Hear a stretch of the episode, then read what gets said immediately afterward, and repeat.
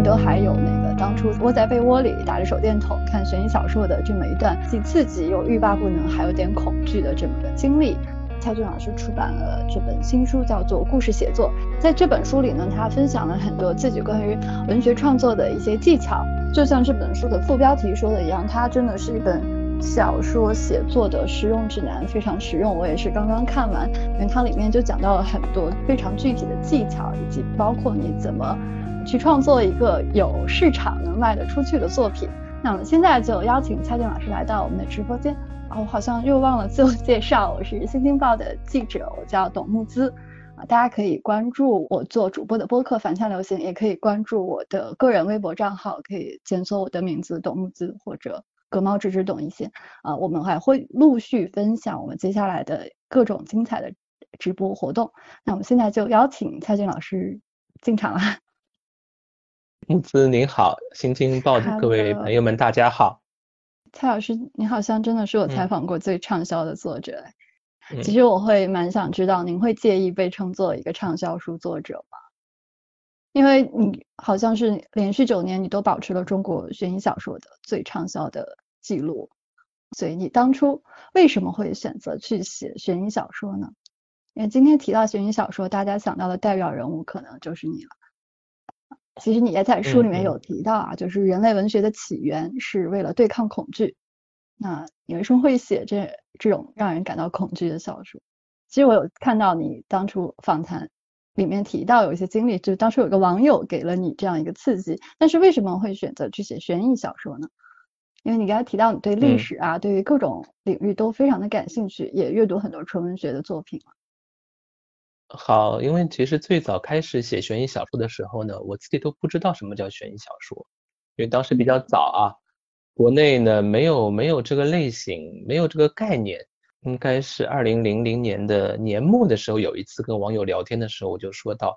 啊，我能够写像《午夜凶铃》那样的小说。当时因为看了《午夜凶铃》的小说和电影之后，有了这样的念头和想法。而且呢，因为当时是积累了一些这方面的小说的素材，有一些故事，有一些想法在心里面，所以在二零零一年的春天写了自己第一个长篇小说，叫《病毒》，那也很有可能是中文互联网上的第一部长篇的惊悚小说或者说悬疑小说。但是刚写完的时候，完全不知道怎么去定义它。有有人说是惊悚小说，有人说说是恐怖小说等等，各种说法都有。但是呢，大概隔了两三年之后，后面我越写越多，所以说就想要有一个概念，觉得诶，悬疑小说比较的合适，因为悬疑小说可能会把惊悚、恐怖、推理、侦探、哥特这些类型都糅合在一起，有一个大概念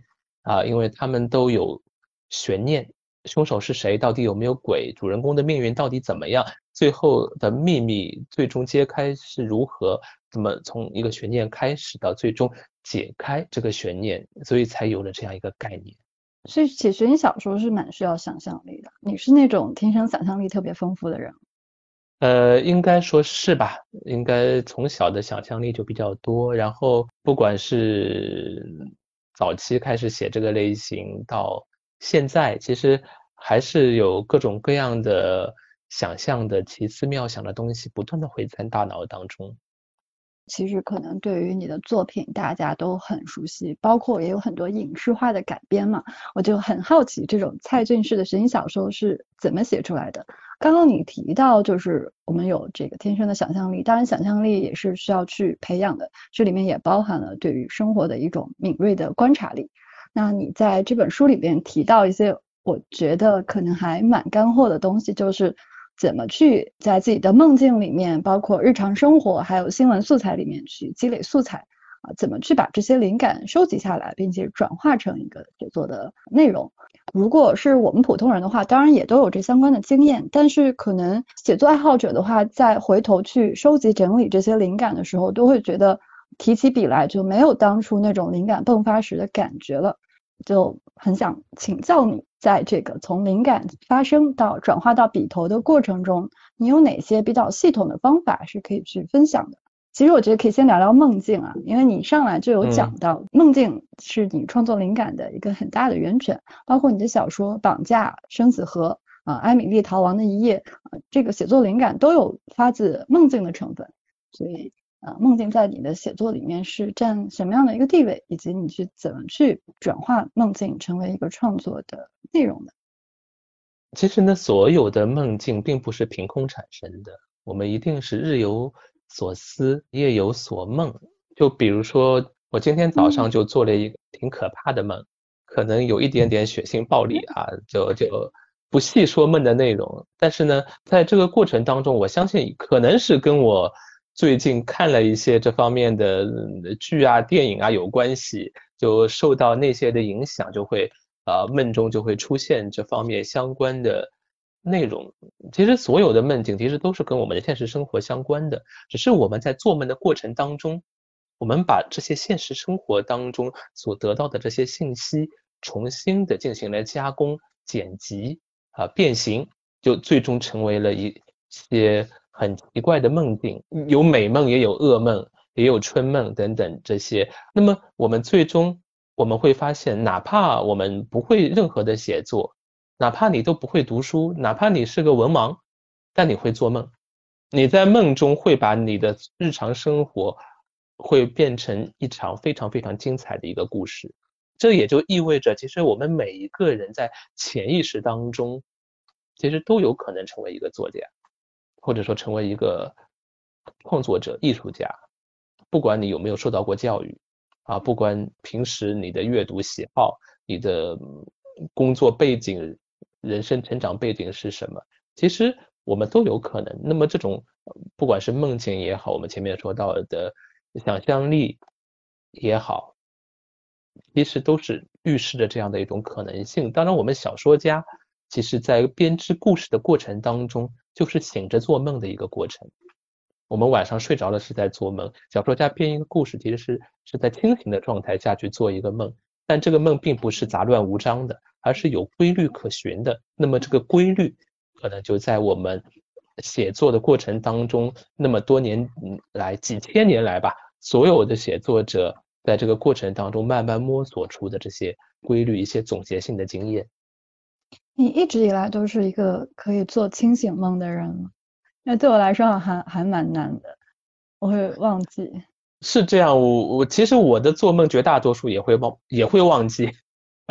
就就比如说我前面说到的今天早上做的这个梦，其实我可能也就现在只记得一些片段，一些呃印象最深刻的那些片段，大的部分的有逻辑性的部分，可能也是基本上是忘了。当然，除非说你当时你刚刚醒过来的时候，或者说你在梦中有意识的时候，你可以马上的爬起来，用文字写下来记录下来。否则的话呢，你对于普通人来说啊。基本上是会忘是会忘记的，但我也知道有一些很厉害的人，他会有一种方法能能够记住梦，他有一种特殊的训练方法。那这个特殊训练方法，我也没有去刻意的去学过，我觉得也，反正对我来说也没必要刻意的这样去学，因为写作本身来说就已经足够的像做梦的过程一样的丰富多彩了。其实梦境在你的创作中占据的位置大吗？还是你的灵感最主要的源泉 是来自哪一块？梦境不算最大吧，我前面已经说过的，因为大部分梦境其实我们是记不住的，我们只能记住一些片段了。更多的其实小说当中还是来自于我们日常生活的一些思考、一些联想，呃，有感性的成分，也有很理性的成分的，最终呈现出来的小说的状态。那你这一套有系统的。从生活中汲取营养的这套写作方法是从什么时候开始比较成熟的形成呢？就是说从写到什么的时候，你觉得自己啊，我是一个作家了，然后我有一套自己的方法论来去做创作。其实呢，说到方法论，其实每一个阶段可能每个阶段都有自己的一些想法，不同的方法论，真正能够想到的，能够形成文字或者说形成课程的。也就是最近这几年来，呃，为什么呢？因为最近这几年来，我的风格变化比较多，悬疑的也有悬疑跟其他类型的跨界，啊，也有纯文学的创作，包括也还有长篇小说和中短篇小说不同的创作。那么呃，所有这一切其实都比较多元化。因为我们一般写类型小说的话，都通常会在某一个类型里面集中在这里面写，但我不一样，我会跨越不同的类型，甚至还有纯文学等等。所以说呢，这些所有不同的创作体验带给我的一种感受、一些经验是比较综合性的。因为有了这些综合性的体验，所以我才会去想到有这样的一个故事写作的一个想法。所以你接下来会。有一个稳定的创作方向吗？比如说你写了一些社会派的小说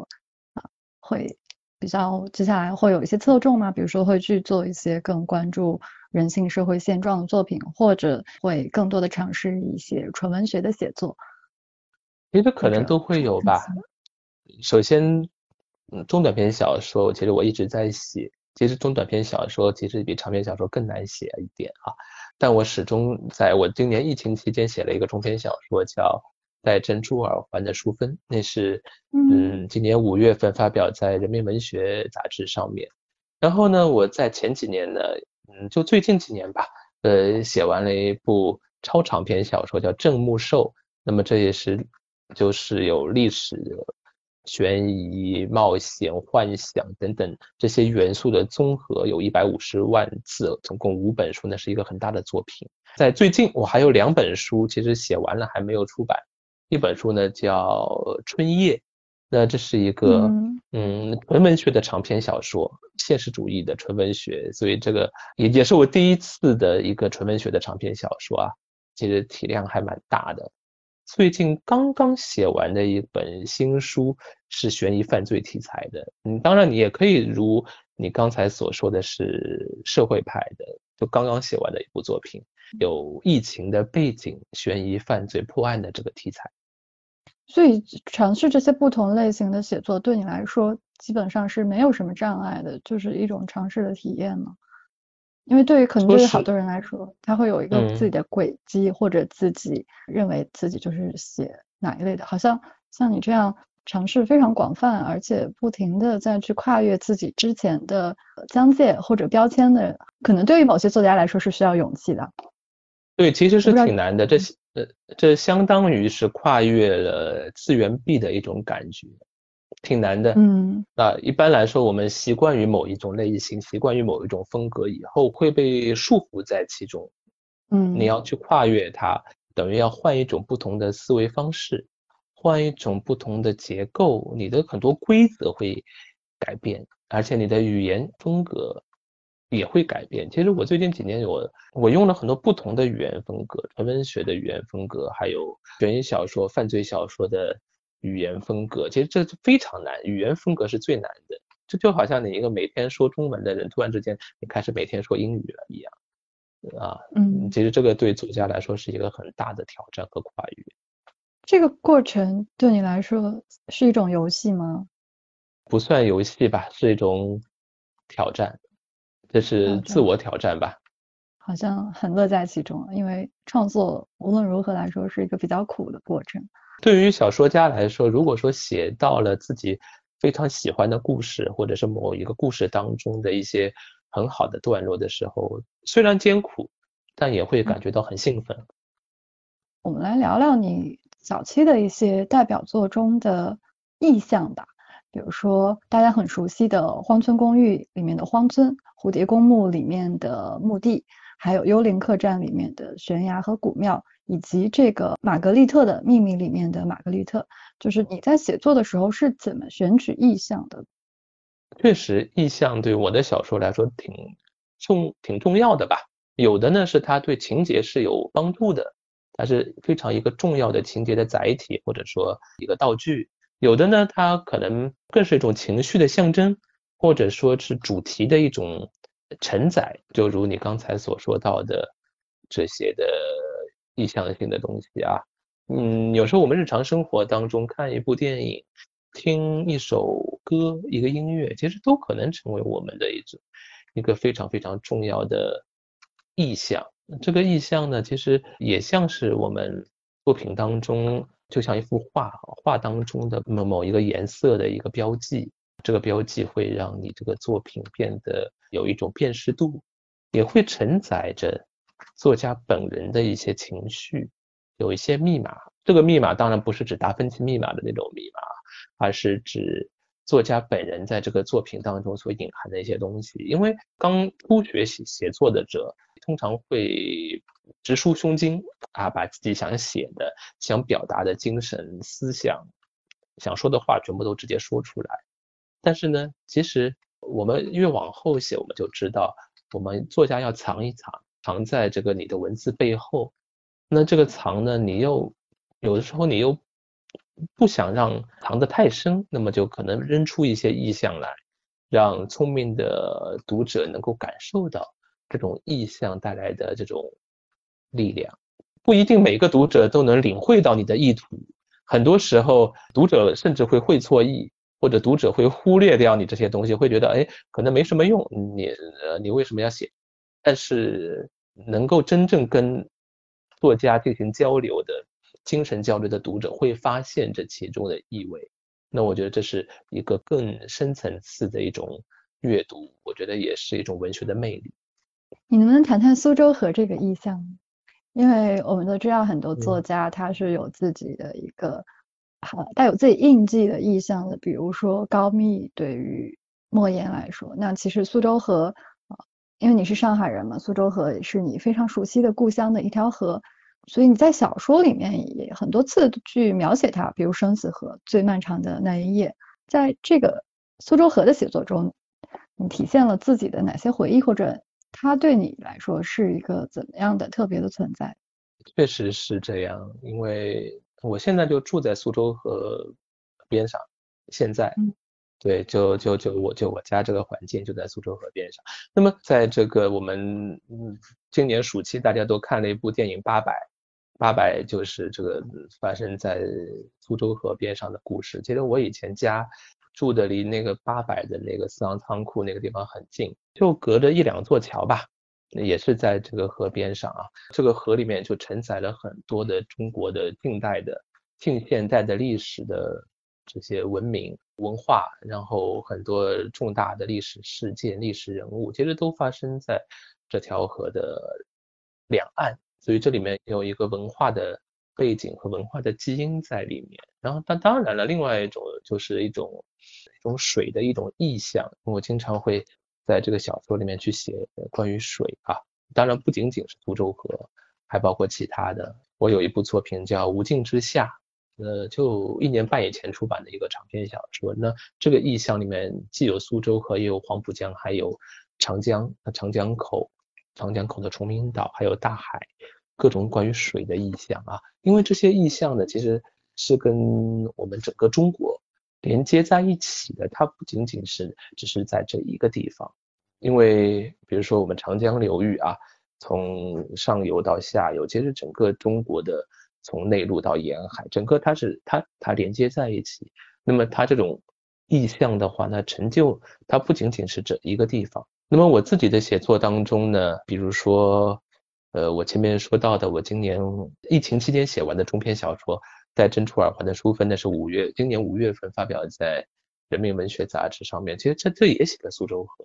写了另外一段苏州河里面那种童年的印记，曾经的那种流逝的东西。因为在记忆当中的苏州河，跟我们今天现在所看到的苏州河，其实差别已经非常非常大了。那么我觉得，在我们对我们每一个当代的中国人来说，都有这么一个意向，就是说我们的故乡。我们记忆当中的故乡其实可能已经不存在了，就记忆当中是这个样子，但我们现实当中，我们再回头去看，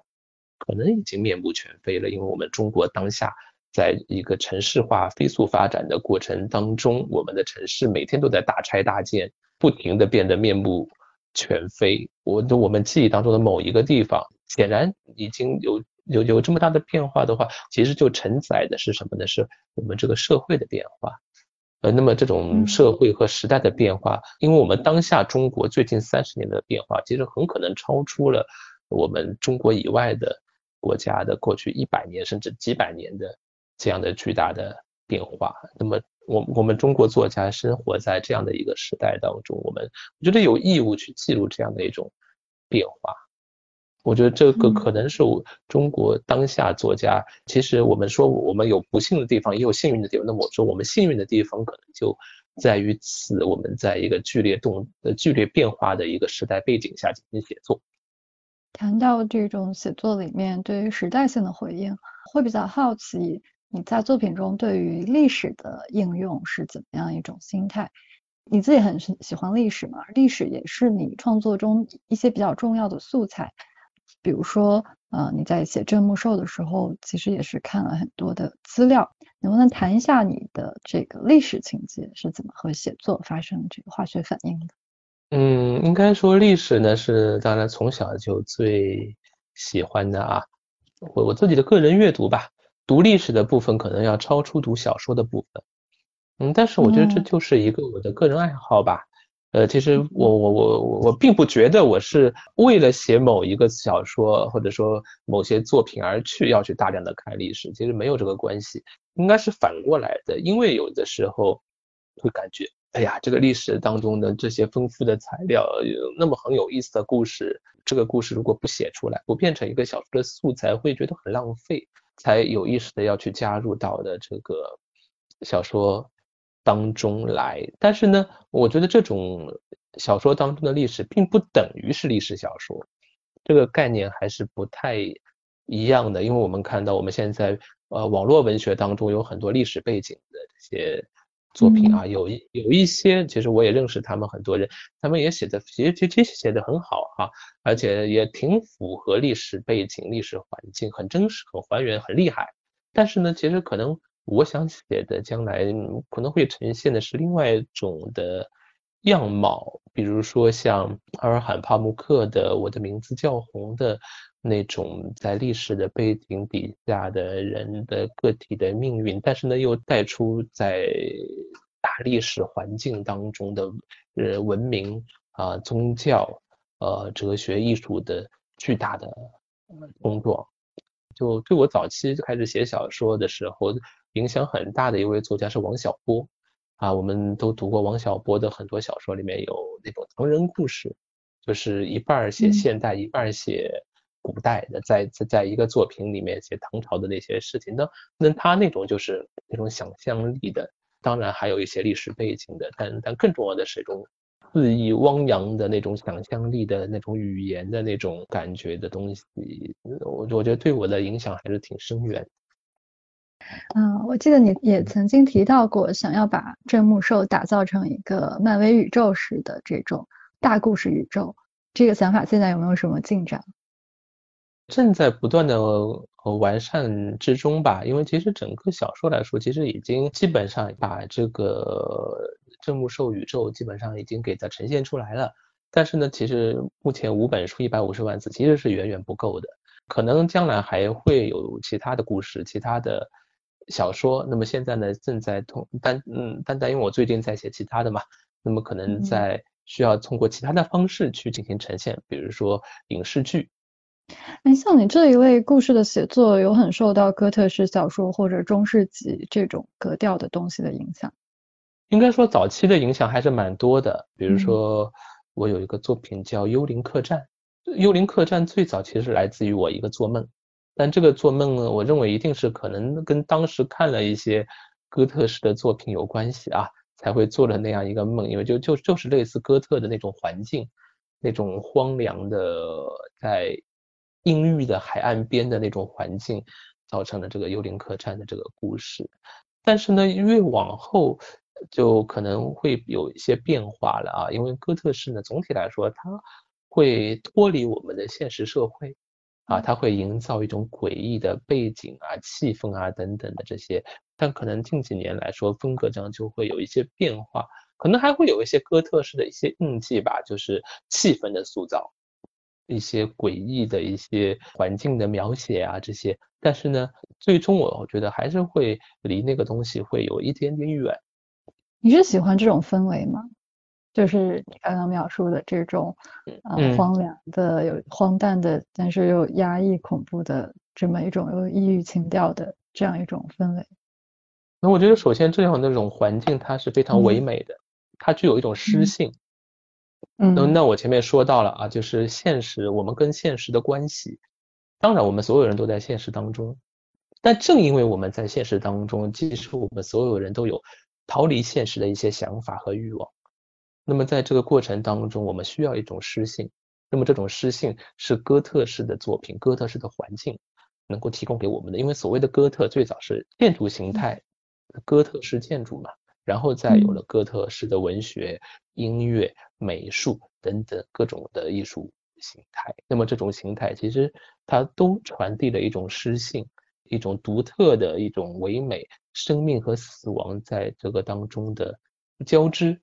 那其实对于世界上所有的艺术家来说，都具有那种强烈的致命的吸引力。要不要揭秘一下你的这些美美学上的源泉？除了哥特式的小说，还有你刚刚提到王小波这种比较汪洋恣意的，但是又带有中国古典色彩与现代相结合的这样一种很自由，但是又非常呃有趣，但是又比较辽阔的这么一种视野。好，你好像还也还蛮喜欢宏大叙事的东西。看你怎么定义所谓的宏大叙事啦。比如说，我自己的文学启蒙是来自于《悲惨世界》，自然就是那种十九世纪文学。当然，我们今天看来可能是过时了啊，可能今天我们没有人再会像他们那样的去写。但是呢，这种十九世纪的所展示出来的那种，当时那些大师的那种功力，他们的创造力，他们的想象力，他们对于。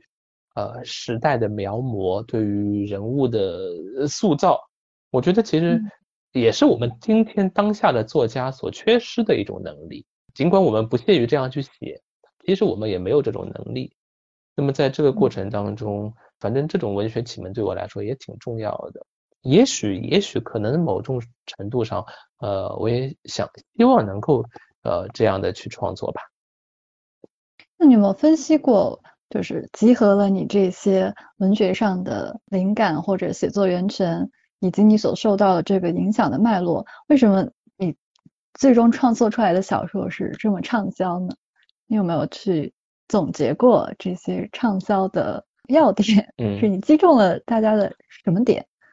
我觉得首先悬疑小说它就天然的具有一种创畅销的潜质，这个类型啊。因为在欧美啊，在日本啊，这个类型其实是一直都是非常畅销。从早期我们说推理小说、侦探小说开始，然后到后来的惊悚小说，比如说我非常喜欢一位美国作家斯蒂芬金，那么他的作那他的作品在欧美呢是极其的畅销。后来又有像丹布朗这样的作品，嗯，也也也确实可能我写的比较早一些啊。那么有早期我们在带来了中国的悬疑小说的那一波，后来当然越来越多的优秀的作家，中国的作就优秀的中国作家也开始呃去给我们呈现了很多很多非常优秀的作品，所以在这个过程当中它是相辅相成的，作家的成长跟读者的成长，越来越多的读者开始喜欢读这个类型，那么自然而然的就会带来更多的呃整个作品的畅销的程度，但是我认为其实。现在的这所谓的畅销还跟欧美相比，其实还不够，嗯，还不像欧美、日本那么主流。所以说呢，我觉得中悬疑小说在中国还是有非常非常大的空间继续的来发展的。嗯，大家会把你奉为这个中国的悬疑小说教父啊。那从你这个一直以来的写作经验，包括你对这些作者的观察。和市场反应来看，你觉得国产悬疑有哪些是不同于你刚刚讲的欧美、日本悬疑小说的特征呢？首先呢，从整体创作水平来说，那显然我们国内呢还是有待进步的。这一点公允的来来来说啊，毕竟国外已经发展了那么多年，有他们的基础，而而中国也就我们就只有这一代作家，人家有几十代，呃，人家有好几代作家。但是，我们毕竟我们写的是中国的故事，这一点还不太一样啊。中国的社会环境、文化背景、当下中国的发展变化等等都不同于国外。我们能够写出当下中国的一些特色，这是一点。第二点呢，我认为其实除了我，包括我啊，也还有一些其他的一些我们国内的同行，其实他们有的时候有的作品非常有创意。不管是人物的塑造、情节的设计、世界观的设计很有意思，但是呢，并没有像欧美的作品那样得到大家的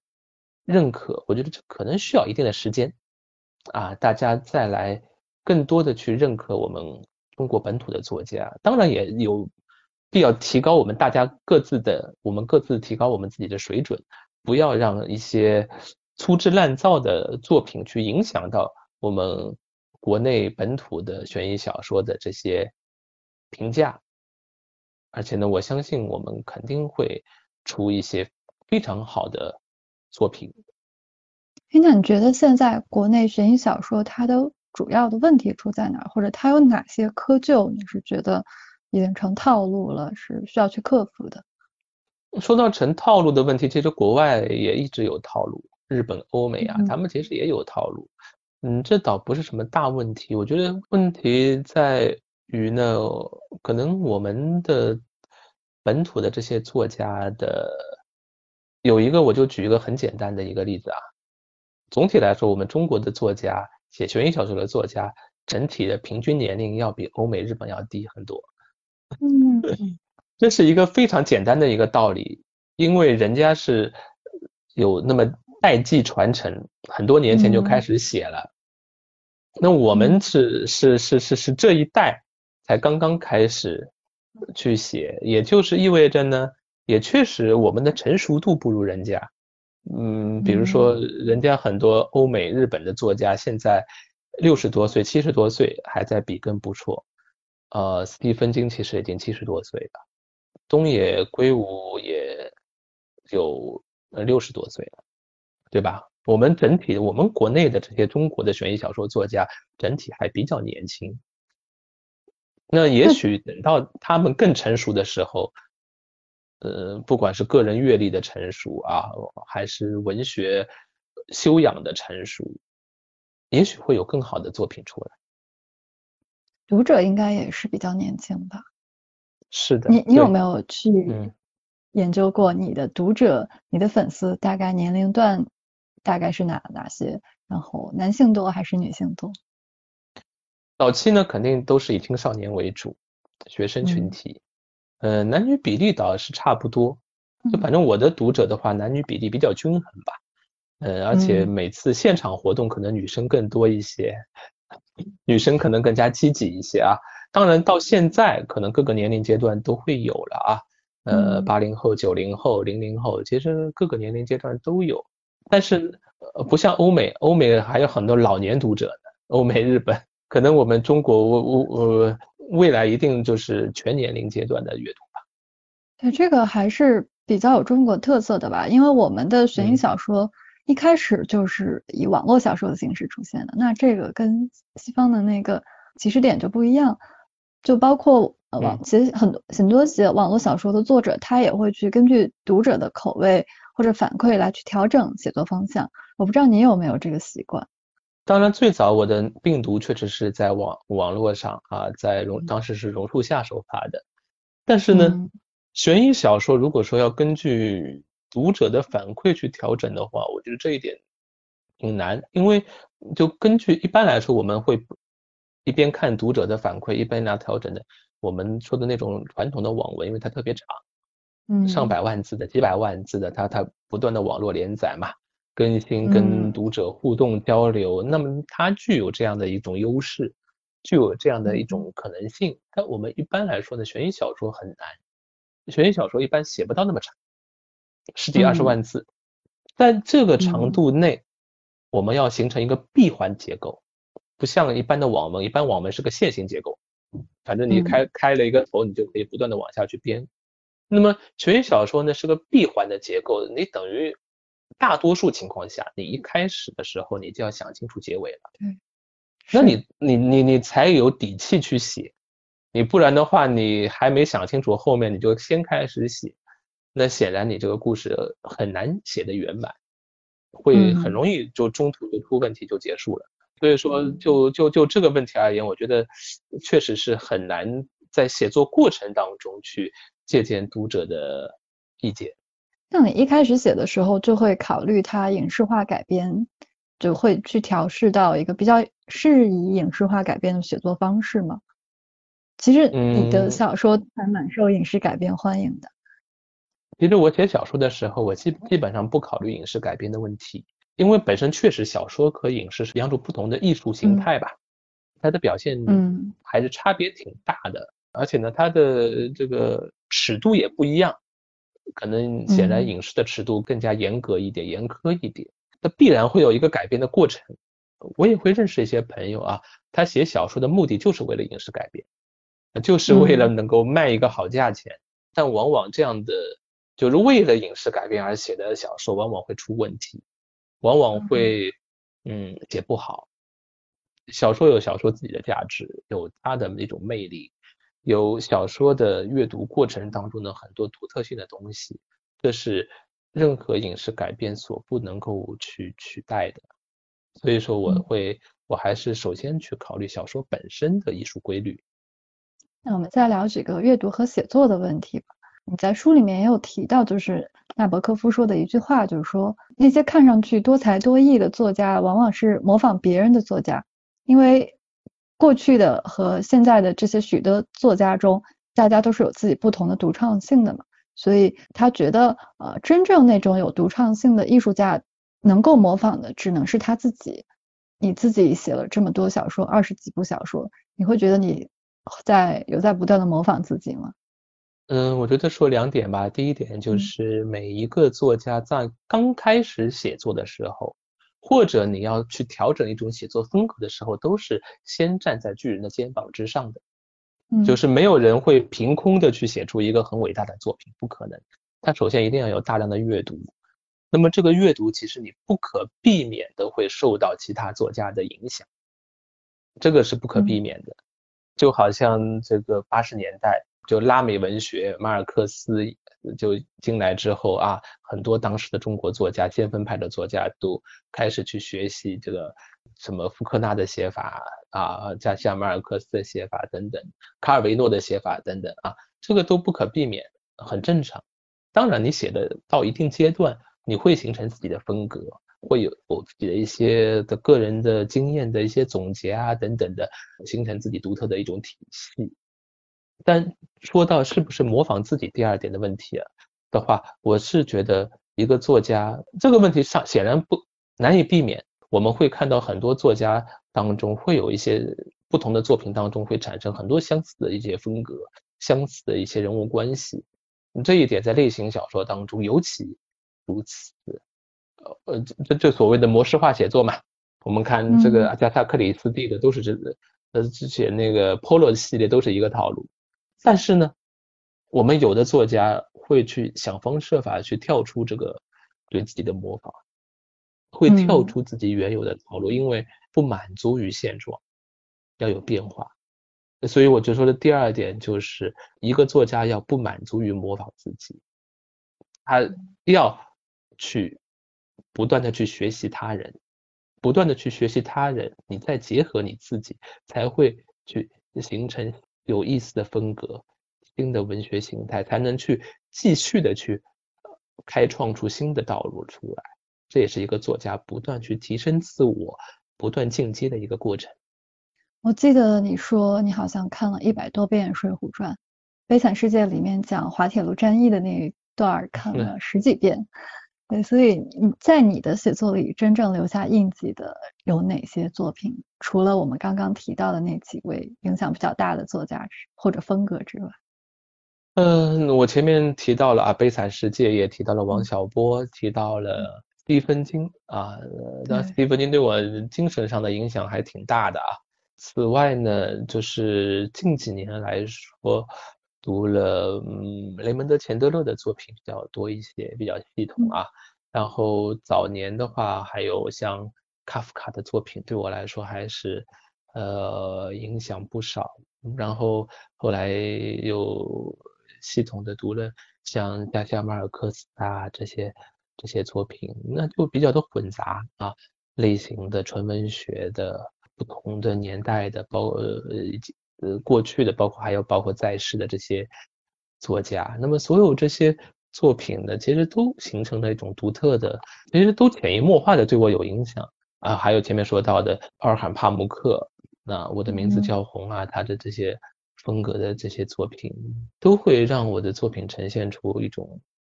多面性。你会很快把你阅读的这些东西转化到自己的写作里面去吗？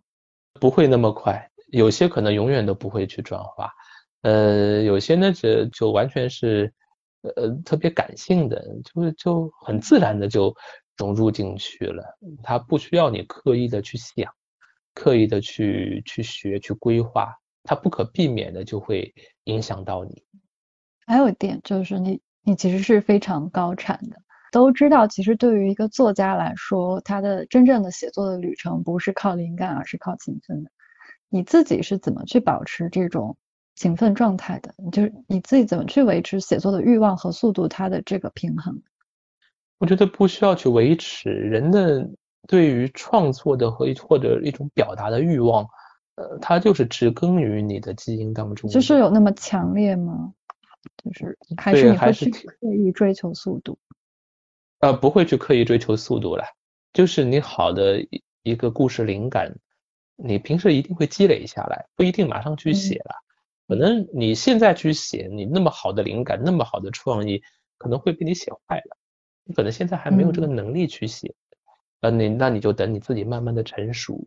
等你的能力的提升。我觉得一个作家要不断的去提升自己的能力，而不能够在原地踏步。那不断提升能力的话，那取决于你大量的阅读，带着思考去进行阅读。第二，就带着思考去进行创作，有意识的去塑造一种风格。去塑造一种人物关系，去触碰一种主题，不管这种主题可能具有多少的竞技性啊，你都要去去去去去冲撞它，可能有争议性的东西也没关系，那么你才能够去保持你的不断的去进阶。那么创作的所谓的欲望或者说旺盛的创作力，就在于你不断的给自己一种新鲜感。你不是在重复过去的自己，不是在模仿自己，你的新鲜感，你的每一部作品都好像是一次全新的冒险。那这个冒险值得你去在这个过程当中去投入强大的那种精神的力量，支撑着你去不断的去闯过这一道道险关。你可以用几个词来去描述自己在创作中的这种心情的状态。几个词，那嗯很可能很多个词吧。描述了那个场景，你在这个过程中自己是怎样的一种状态？嗯嗯，当决定你要去做挑战的时候，其实可能你是会有如履如履薄冰的一种心态，因为你随时可能失败，随时可能写不好。但是呢，你你要慢慢去去寻找这种状态，不只是通过想，你要落到笔上。落到实处，要把这个文字呈现出来，哪怕你呈现出来你觉得不好，你再删了再重写也没关系。那么这样的一种反复的尝试，可能是会突然之间让你找到那种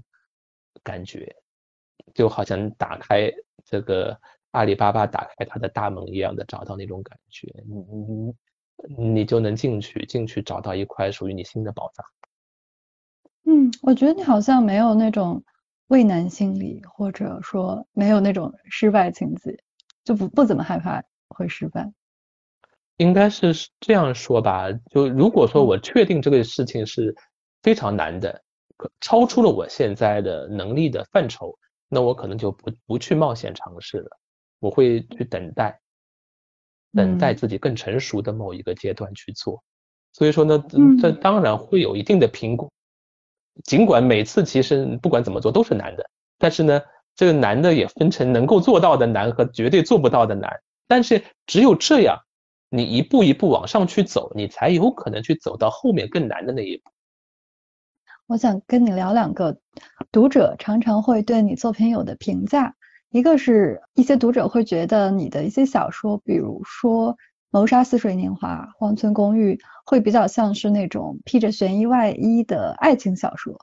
那其实爱确实是一个写作中的万金油啊，可以作为各种事情的合理动机。那你是怎么看待这种读者的评价？还是你是怎么理解就是爱这个主题在你的写作中的位置和意义？我觉得这很正常吧，也可以算作是一种爱情小说，因为所有的小说，我们不管什么类型，情感都是非常非常重要的一个元素。人们为了情感，可以做出很多不可思议的事情啊。当然，嗯，这一切都基于你有真实的、可信的情感基础。呃，其实我们看东野圭吾的《白夜行》，我们也可以认为它是一个爱情小说。那么在我之后的作品当中，其实情感的因素始终。非常的重要，当然这种情感不只是爱情，也有亲情和友情。我们要写很多种不同的情感。其实，因为我们生活在这个世界上，我们自己就不断的去面临各种情感的冲突、情感的撞击。我们能够去呈现出来的，其实也是一种情感的代入，告诉读者我们自己对世界的看法、对于情感的观念。其实这就是小说家。开始写作的一种初衷，这种初衷就是表达自我的一种情感。还有一个问题就是，大家会说蔡骏他非常善于制造悬念，但是可能不那么善于解开悬念。你怎么看这个说？或者你觉得什么样的结局才是一个优秀的悬疑小说的结局？这个当然有很多不同的标准啊。呃，有的悬疑小说呢，它是靠。它的整体，其其实我们关键看的，其实它不是它的结局的问题，因为它它的整体是一个闭环。啊，它整个的小说的任何的一个角落都埋好了很好的伏笔，最终成为一个完美的一个作品。但又有的悬疑小说呢，它人人人家看的不是这么一个闭环，人们看的是人物的命运，这个人物命运最终出人意料的一种变化，小说的这个。有没有轨迹呀？这个有没有陷阱啊？悬念什么都不重要的。你这个人突然之间会变成这个样子，那才是一个更让人感觉到独特的一种魅力的人物关系的变化。当然，当然还有更多的啊。呃，所以说它的标准标准并不统一。那么，当然，我们都希望在我们读到小说结尾的时候感到一种震撼力。这种震撼力来自某种反转，来自。强烈的人物关系、人物的情感，那么这样一种变化，在其实我在小说当中其实一直在追求着。那那但是我认为就是可能人物在这里面起到的因素会比情节更加的重要。所以你自己对于你自己解开悬念的这种写作是没有太多的问题或者质疑的，可以这么说吗？也不能完全这么这么说吧。其实，当然每一部作品，我们回头再来看的时候，都会觉得这个作品结构上，哎，我们能不能这样，又能不能那样？但但但我要知道，每每一部作品它都是一个完整的体系，这个体系里面有这个小说的人物的关系在，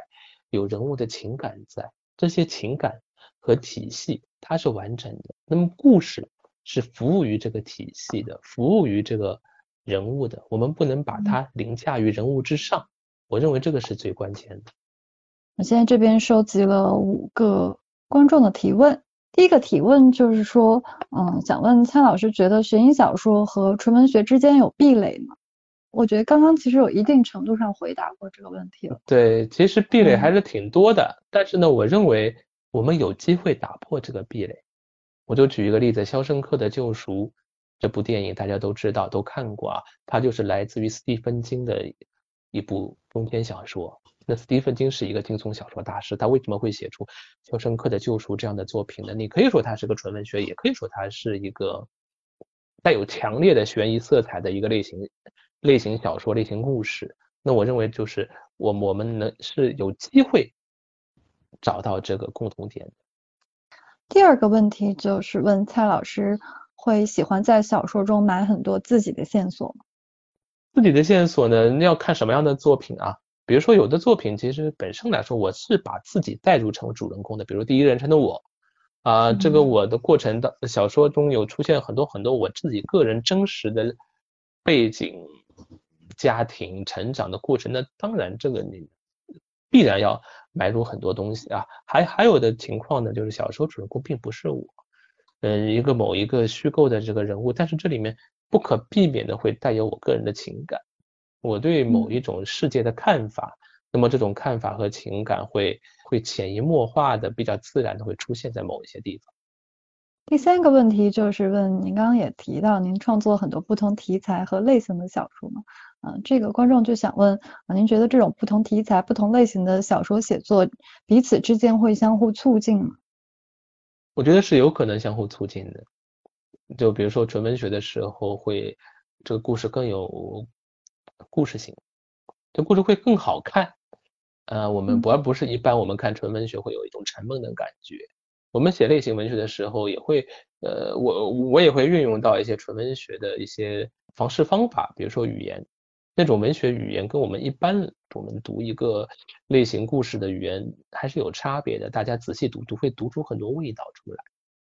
哎，我刚刚看到一个问题，就是问你在写作过程中会用到什么创作软件吗？没有，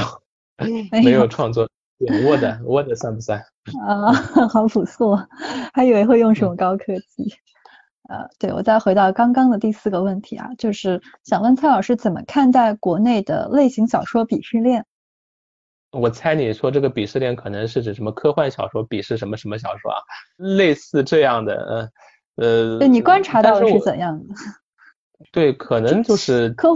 大家觉得科幻是在鄙视链的最高端啊，然后依次往下去鄙视，以以智力来进行这个鄙视链，以智力的高低，悬疑可能在科幻下面吧，就是越不动脑子的越在下面，就是类似这样的。但是，但是我并不认为写某些类型就一定是不动脑子的，其实并不是这样啊。但是呢，我是觉得这种鄙视链没有毫无价值，毫无价值啊！因为其实大家都是都是写小说的，对吧？你这个呃，可能你写科幻小说的作家，你的科学知识会丰富一点，你的学历背景会高一点，嗯，呃，你读的书会多一些。但是对于小说来说，其实都一样，其实无所谓。其实我自己也会写一些科幻的内容，也会有一些跨界。其实这个。其实这个都没问题，无，所以我认为任何鄙视链其实都没有任何存在的呃意义和价值，它只是一种我们的一种社会现象，就跟我们社会现实当中其实也有很多的各种鄙视链，地域上面的鄙视链，职业上面的鄙视链，社会阶层的呃鄙视链，那么大家看看也就看看罢了，最终我们去体现一部作品的价值，不在于你到底是什么类型。不在于你到底是什么风格，还是在于你最终写的好还是不好。最后一个问题，其实刚刚已经回答过了，我可以再补充的问一下，就是他其实是想问蔡老师平时会喜欢看什么书，喜欢哪些类型小说家。我其实就想追问一下，蔡老师平时就是追新书追的多吗？或者你的阅读习惯是怎样的？然后阅读和剧追剧跟在你的生活里分别是什么样的位置？追新书不是很很多吧？我有时候还会去看一些老书，因为你追新书实在追不过来，太多，嗯，实在是太多了。你很多老书的功课还没补完呢，对吧？你还有就是电影啊、剧啊，有一些选择性的会看一些吧。比如说最近看的一个电影就是诺兰的《信条》。那今天这个跟蔡老师聊的还蛮完满的，我所有准备的问题都已经得到了解答。然后读者提问也回答好了，那就辛苦蔡老师了。好，谢谢。有机会下次再见。好，再见。嗯，好。